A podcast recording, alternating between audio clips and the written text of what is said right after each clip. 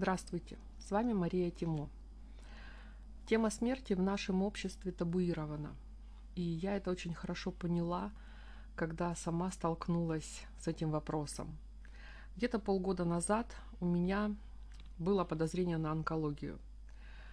И проходя весь этот путь, я внезапно поняла, что даже поговорить об этом мне не с кем. Как только я заводила об этом разговор, меня сразу начинали утешать, мне сразу начинали говорить, да все будет хорошо, да не думай об этом, да все обойдется. А мне хотелось совсем не этого. Мне хотелось поговорить о смерти, как о завершении одной жизни, возможно, о начале другой жизни, просто о каком-то событии в моей жизни. И мне не было страшно. Но я так и не нашла ни одного человека, с которым я могла бы просто спокойно это все обсудить. Свои мысли, свои чувства, свои ощущения. Процесс этот был достаточно долгий, потому что я обратилась в свою местную поликлинику бесплатную, а у нас, как вы знаете, медицина в таком состоянии, что специалистов не хватает, и я все время ждала. Я ждала первого приема, чтобы прийти и просто поговорить об этом. Я ждала потом направления в онкологический центр. Потом я туда записалась и тоже ждала времени приема, потому что и там был разрыв. И весь этот период я думала о том, что, возможно, я скоро умру. И удивительное дело, что когда я узнала об этом, то есть о самом факте возможности смерти, я не испугалась. Первая моя мысль была это «Слава богам, наконец-то я уйду». И меня само это очень удивило, потому что я не могу сказать, что у меня плохая жизнь, что мне тяжело живется или у меня какие-то большие проблемы в жизни, от которых я сильно-сильно устала, или я сильно болею потому что часто сильно болеющие люди, они действительно хотят побыстрее уйти, чтобы прекратить свои мучения. Но у меня этого ничего не было. И такая реакция удивила меня саму. Почему же я так спокойно все это восприняла? Почему я сказала «слава богам» вместо того, чтобы испугаться? Ведь это нормальное чувство – пугаться, когда ты думаешь о своей собственной смерти. Но у меня этого страха не было – и самое интересное, прошло уже много времени, я думала, этот страх вернется, что это просто такое шоковое состояние, когда человек блокирует какие-то эмоции в себе, потому что они слишком ужасные. И пройдет время, и я испугаюсь. И я не захочу умирать. Я буду хотеть жить.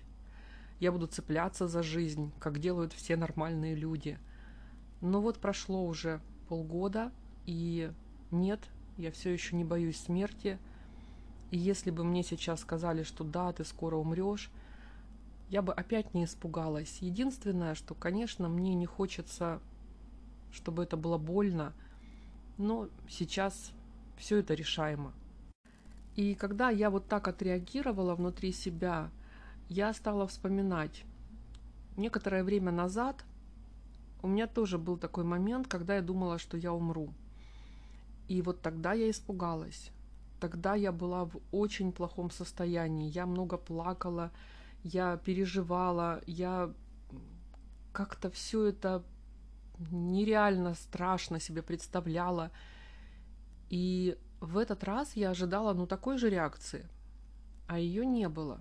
У меня, конечно, есть объяснение, что я тогда уже перестрадала, переплакала, и сейчас, ну, ничего нового, да, это уже было, зачем так же реагировать? Но нет, мне кажется, что дело все-таки не в этом. А дело в том, что вот тогда, в первый раз, мне было что терять. У меня было ощущение, что я очень многого не успела сделать в этой жизни. У меня же всегда наполеоновские планы, у меня же всегда э, какие-то огромные списки дел и желаний, и планов, и хотелок. И вот в тот первый раз у меня вот эти списки, они просто стояли перед глазами, и я думала, божечки, я не успела сделать так много, почему я должна сейчас умереть, у меня столько желаний, столько планов, почему именно сейчас, почему я не могу все это реализовать. В этот раз у меня такие же планы, такие же списки, такие же ожидания, но реакция другая. И я подумала о том, что, возможно, я понимаю, что я никогда, ни в какой момент своей жизни не буду готова уйти настолько, чтобы легко это принять именно с точки зрения нереализованных планов. Мне кажется, что даже если мне будет 120 лет, у меня также будут миллионы планов, огромные списки и масса желаний. И вот эта мысль о том, что это будет всегда, никогда не будет такого хорошего момента для того, чтобы умереть, она, наверное, меня и успокоила. Я поняла, что я никогда не буду готова остаться без своих планов. И зачем тогда об этом переживать, если я все равно никогда не? Я никогда не успею прочитать все книги, которые у меня есть в электронном виде, и эта библиотека пополняется регулярно, и я все их хочу прочитать. Но недавно я подсчитала, сколько лет мне нужно на прочтение всей моей библиотеки на текущий момент, при условии, что я буду читать одну книгу в день, это вполне реально, потому что я быстро читаю, но я читаю не каждый день. И вот даже при условии, что я читаю одну книгу в день, моей нормальной человеческой жизни не хватит для того, чтобы прочитать все, что есть сейчас. А библиотека растет, и растет очень быстро. И вот эта мысль тоже, она как-то меня, ну не то чтобы успокоила, а отрезвила – я поняла, что я никогда не смогу прочитать все книги, которые хочу прочитать. Ну, у меня есть один вариант, это медицинская синагулярность, тогда шансы прям очень хорошо вырастают. И я надеюсь до нее дожить. И поэтому, когда в этот раз произошел такой же эпизод с возможностью умереть в ближайшее время, я восприняла это, наверное, как освобождение от всех этих планов, от всех этих желаний. Мне не нужно будет пытаться все реализовать, потому что я все равно не успею, и можно просто жить. И это было очень интересно. Об этом я и хотела поговорить хоть с кем-нибудь, я хотела обсудить этот момент, но все мои разговоры приводили к тому, что меня начинали успокаивать. И когда я говорила, да я не волнуюсь, да я не переживаю, да мне не страшно, люди этому не верили и все равно не хотели продолжать со мной мои разговоры. Я помню, как на приеме у онколога в первый раз я спросила, это онкология? Мне нужен был факт, мне нужно было подтверждение. Я задала прямой, спокойный вопрос, на что она мне ответила, да не волнуйтесь вы. И это было удивительно, потому что я-то не волновалась, и я ей ответила, да, я не волнуюсь, все нормально, я хочу знать ответ на этот вопрос. И этот онколог, она сказала, что мне нужно пойти в центр онкологический, там мне точно-точно скажут. И я начала искать людей, с которыми я хочу это все обсудить. Я нашла в Ростове вроде бы какую-то такую группу, которая собиралась и обсуждала тему смерти. Я нашла ее, по-моему, ВКонтакте, написала им, но так как сейчас у нас пандемия, эти встречи офлайн были отменены, и группа перестала собираться. И я потеряла очередную возможность поговорить о смерти. Со своими близкими я вообще не могла на эти темы разговаривать, потому что они боялись больше меня. Они просто пугались даже при каких-то мимолетных упоминаниях об этой теме, и в конце концов они сказали мне, чтобы я не, не смела начинать эти разговоры, потому что они их очень пугают. Это было тоже и удивительно, и странно, потому что дело-то касалось меня, моей жизни, моей смерти. Но и понятно, да, когда уходят наши близкие люди, мы остаемся и мы горюем по ним. Им-то все равно, им уже хорошо, а вся горесть и печаль остается с теми, кто остается. Поэтому я не смогла ни с кем это обсудить. Я стала обсуждать это внутри себя. Я стала думать и пытаться понять, почему у меня такая реакция, почему я не боюсь, почему вместо того, чтобы рыдать в подушку, я лежу и продумываю варианты, как привести свои дела в порядок, как э, распорядиться тем, что принадлежит мне.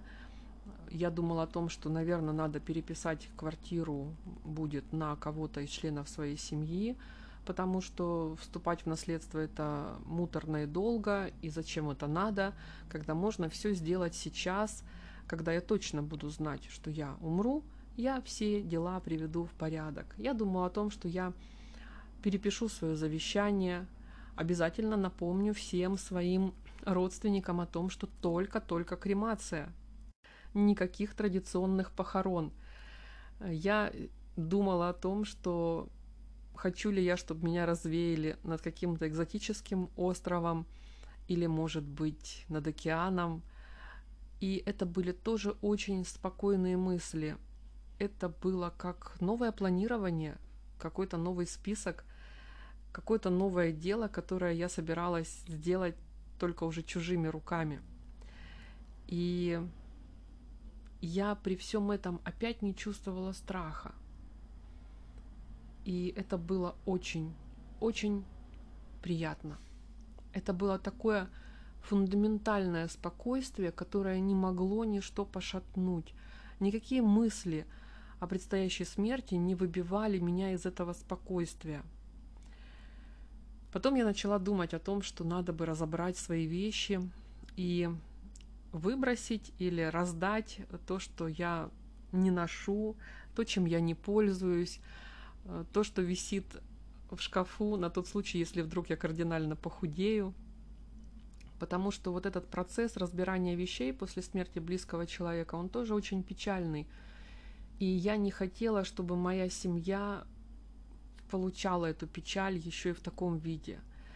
Я начала расхламляться, я начала выбрасывать какие-то вещи, я начала раздавать, продавать то, что было в хорошем состоянии. Потому что я помню, как это происходило с моими бабушками, дедушками, и как печалились и грустили все родственники.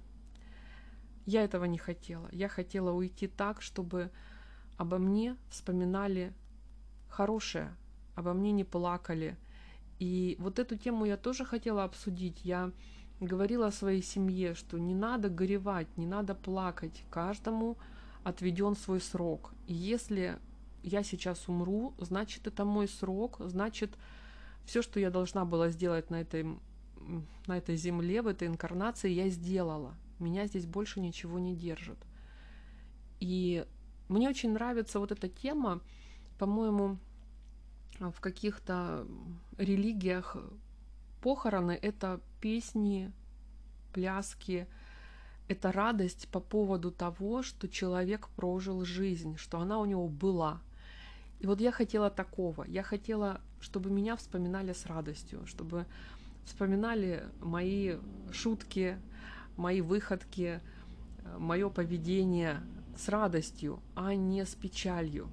Вообще мне кажется, что вот эта тема грустить и печалиться о том, что было, но ушло, вот, по крайней мере, в нашей культуре, оно очень негативное. Ну вот было что-то хорошее в жизни, и оно закончилось. Закончилось по каким-то естественным причинам. И почему нужно здесь грустить и плакать? Ведь можно же вспоминать об этом в хорошем ключе. Вот у меня было много друзей, с которыми жизнь нас развела. С некоторыми я даже поругалась в конце отношений. И это тоже нормально, да? И тем не менее, сейчас, когда я вспоминаю про эти отношения, я вспоминаю что-то позитивное, что-то хорошее, ведь оно же было. И я не вспоминаю про эту ссору конечную, да, которая поставила такую жирную точку в отношениях. И да, эти отношения закончились, да, я с этим человеком, например, сейчас не хочу общаться, но ведь что-то хорошее было. Почему я должна об этом забыть? Почему я должна не вспоминать этого? И я вспоминаю про этих своих друзей, как мы встречались, общались, смеялись, шутили, говорили какие-то вещи, которые меня и тогда радовали, и сейчас радуют. И неважно то, что мы уже не общаемся. Мне хотелось, чтобы к моей жизни было такое же отношение, чтобы мои родственники не фокусировались на моменте смерти, не фокусировались на том, что меня больше нет. Потому что это будет факт, это будет данность, которую нельзя изменить. И зачем об этом думать? Зачем об этом вспоминать? Вот мне хотелось, чтобы вспоминали меня живую. И об этом мне тоже не с кем было поговорить. Проходя все эти исследования и обследования в онкологии, я видела там много людей, и среди них я была самая спокойная. Это при том, что я еще не знала окончательного результата, и мне полагалось нервничать, переживать и заламывать руки. Но я смотрела на них и понимала, что вот они сейчас, они сейчас все в проблеме, все в горе. Я разговаривала со многими, сидя в очереди. Ну, я вообще люблю разговаривать с людьми. И мне рассказывали их истории. Кто-то пришел на консультацию уже после операции. И вот этот рассказ про всю эту болезнь, про операцию, про нынешнее состояние, он тоже был очень печальным. И мне было так удивительно, потому что, ну, вы, вас же вылечили, радуйтесь жизни, вы победили болезнь, вы, вы обрели второе рождение, вы можете продолжать жить свою жизнь и наслаждаться ею. Но почему-то люди вот вот концентрируются на плохом. И когда я сказала одной женщине, я поздравляю вас, вас вылечили, она на меня так удивленно посмотрела. Ну, наверное, она ожидала каких-то соболезнований. Но мы, мы ведь знаем, что в мире происходит очень много плохого, очень много болезней. И онкология может быть даже не самая страшная из этих болезней. И есть люди, которые страдают больше нас. Мне кажется, что нужно искать лучшее, нужно искать что-то позитивное в любом моменте. Конечно, сразу хочу сказать о том, что когда я первый раз подумала о том, что это онкология, я сделала себе расклад. Я спросила, онкология ли это, умру ли я и тому подобные вопросы. И ответ был нет, нет, нет, нет. А, но самое интересное, что я не поверила этому раскладу. Я подумала о том, что, наверное, я вижу то, что хочу видеть, ведь никому не хочется умирать. Поэтому я сделала еще эм, диагностику по оракулу Цемень, посмотрела там. А там как раз-таки было сказано, что да, я умру, да, умру в ближайшее время. По-моему, там три месяца было по времени.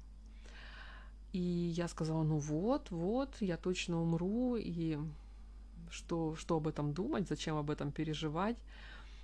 Но вот интересно еще тот момент, что ни работа с картами, ни работа с оракулом Цемень, она никак не повлияла на мое внутреннее вот это спокойствие, на мое внутреннее состояние это было какое-то любопытство. Это было настолько отстранено, как будто я делаю этот расклад, этот оракул не себе, а другому человеку. И еще был такой интересный момент. У меня с родителями не очень хорошие отношения. И когда я им сообщила о том, что у меня подозрение на онкологию, мне было любопытно, как они отреагируют, потому что ну, мои родители нарциссы, и всю свою жизнь они меня ставили, знаете, в позицию обслуживающего персонала. То есть я существовала для них.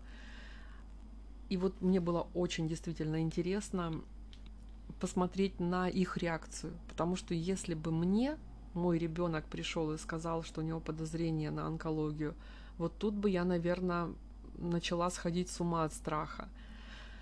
Но мои родители сказали, да, не выдумывай ерунды, что ты такое говоришь? Вот у нас, и потом очень долгий рассказ на тему, какие у них страшные заболевания. Мне было так интересно это слушать. Вот в голове была такая мысль. А, они старше меня, они прожили свою жизнь, у них э, достаточно преклонный возраст, и их болезни, они соразмерны их возрасту. И даже если они сейчас умрут, то это будет нормальный возраст для смерти. Как мы часто говорим, он умер слишком рано. Или мы говорим, он прожил хорошую жизнь. То есть в их возрасте смерть, она естественна и закономерна. В моем же еще нет. И вот такая реакция. И самое интересное, что раньше я обижалась, раньше я сердилась на них за такое пренебрежение. Но в этот раз мне действительно было просто любопытно. И я просто, знаете, как поставила галочку, что да, мои ожидания в очередной раз оправдались. Моим родителям нет до меня никакого дела. И это было странно, но очень спокойно. И самое интересное, что вот этот момент и вообще вся эта ситуация с онкологией, с ожиданием смерти, она изменила и мое отношение к родителям – и наши с ним взаимоотношения. Вот повторюсь, раньше я на них обижалась, раньше я сердилась, когда не встречала вот этого нормального отношения родителей к своему ребенку, то сейчас я от них ровным счетом ничего не жду вообще. Если до этого встречи с родителями это всегда было такое стрессовое, нервное потрясение, то в последний раз, когда мы с ними виделись, я абсолютно никак не реагировала на их э, привычные разговоры. И ушла оттуда совершенно спокойной, без каких-либо нервных потрясений. Мне кажется, что вот это мое состояние, отсутствие страха и, возможно, даже радости от того, что я скоро уйду, оно основано на том, что я понимаю, что это неизбежно, что все равно это однажды произойдет, и все мои страдания, все мои страхи, слезы, печали, они ровным счетом ничего не изменят. Ну вот плакала бы я все эти дни, да, сколько вот я на обследовании была, месяца два, наверное, да, от первого обращения до конечного результата – и эти два месяца я бы провела в угаре слез и страданий. Что бы изменилось в моей жизни, если бы, например, диагноз был положительным, если бы все-таки онкология существовала? Ровным счетом ничего. Я просто бы потеряла эти два месяца жизни, я потеряла бы радость и счастье от того, что я живу. И всю оставшуюся жизнь, если бы мне осталось там 3-6 месяцев – я не хотела провести в этих слезах. Я хотела просто жить и наслаждаться, что я есть, наслаждаться вещами, которые меня радуют. Как говорится, просто жить. Что изменилось с тех пор? Этот момент уже в прошлом, уже несколько месяцев я живу с сознанием того, что онкологии нет, по крайней мере сейчас, по крайней мере вот той, на которую было подозрение – и я, честно говоря, думала, что мое отношение может измениться, что однажды я скажу про это, и внутри что-то ёкнет, внутри что-то дрогнет, вот этот страх, страх смерти, он вернется, он проснется, я стану нормальным человеком. Но нет, не происходит этого до сих пор. Но все-таки вот этот этап жизни, вот это событие, мне кажется, оно меня сильно изменило. Я перестала спешить. Я человек-энерджайзер, я люблю много дел, много забот, много хлопот, много планов. Долгие годы я говорила, как бы спать поменьше, потому что мне не хватало времени на все мои желания.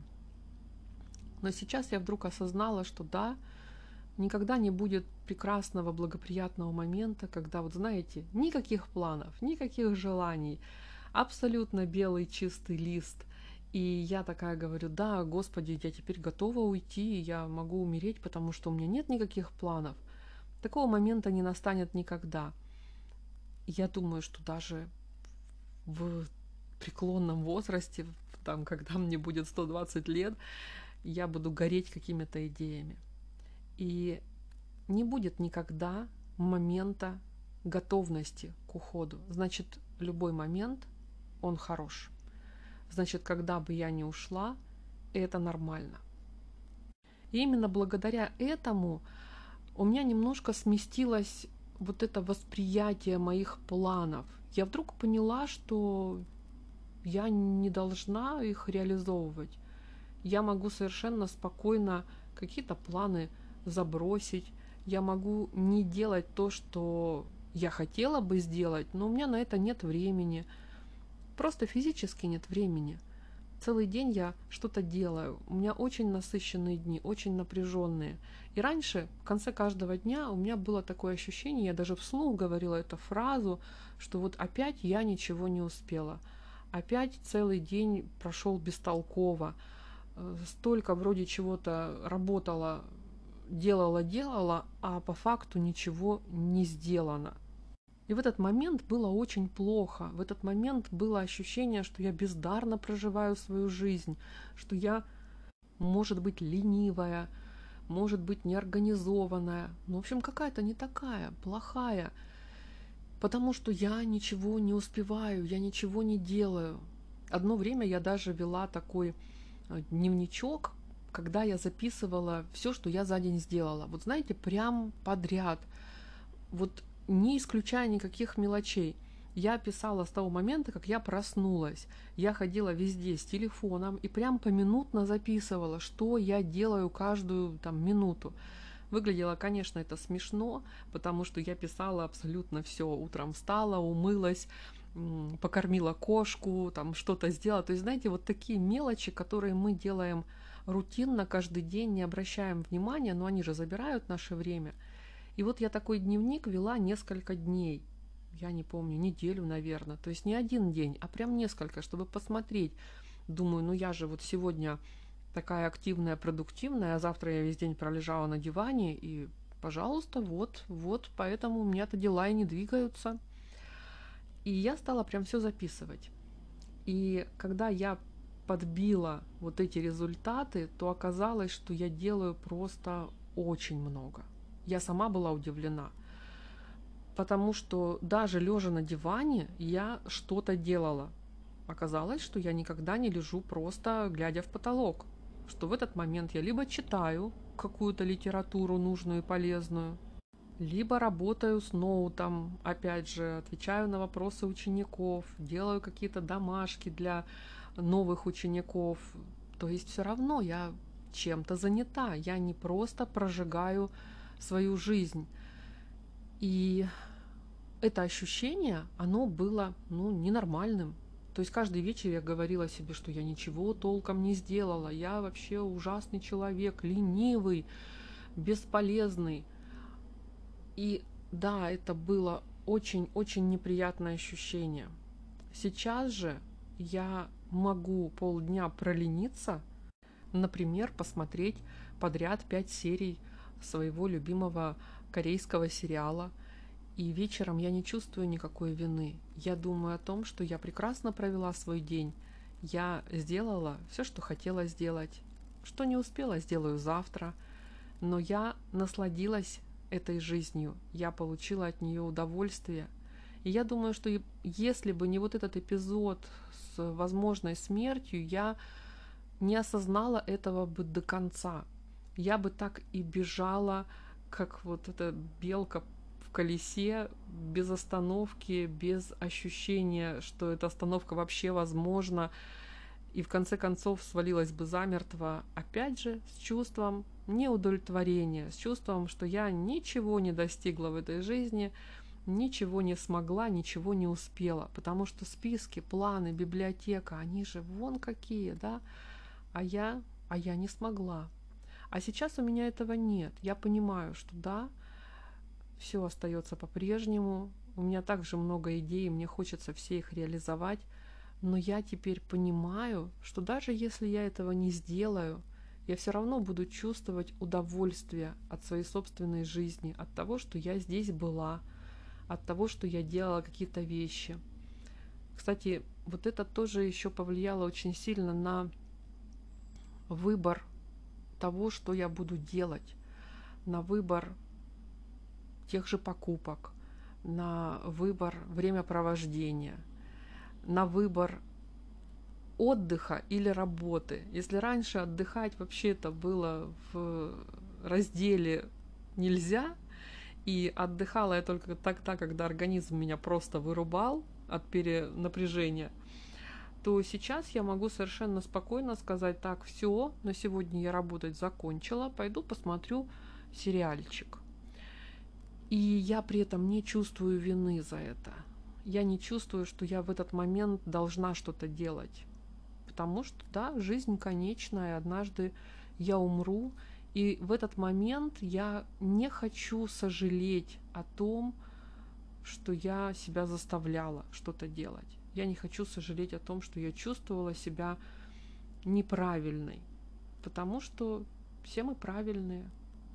Мы живем так, как нам нравится. Мы никому ничего не должны. Наша жизнь принадлежит только нам. И мне кажется, что думать о смерти вот в таком ключе даже полезно. Вот не именно в том, что я умру, это ужасно, это печально, а как же будет мир без меня? Да так же, так же будет мир и без меня, и без вас, и без всех кого мы знаем, ничего не изменится, мир будет продолжаться. Поэтому, если относиться к этому спокойно, то жизнь становится намного лучше, намного приятней, намного интереснее и намного полнее. Мне был очень интересен этот процесс, этот период моей жизни, и периодически я сама себе говорю, я умру, и прислушиваюсь к внутренним ощущениям, как откликнется мое тело? Будет ли вот этот страх? Сожмется ли у меня что-то внутри при этих словах? Что я чувствую? И пока ничего не изменилось. Возможно, пройдет время, и я почувствую опять этот страх смерти. Он, в общем-то, нормальный, да, это закон сохранения, но пока нет. Пока я чувствую себя очень-очень спокойной. И знаете еще какой плюс? Я реально перестала обращать внимание на то, что говорят и думают обо мне окружающие люди. Если раньше хоть что-то меня цепляло, то сейчас это вызывает просто такое, ну не то чтобы недоумение, а, знаете, интерес. Человек обо мне плохо думает. Интересно, почему?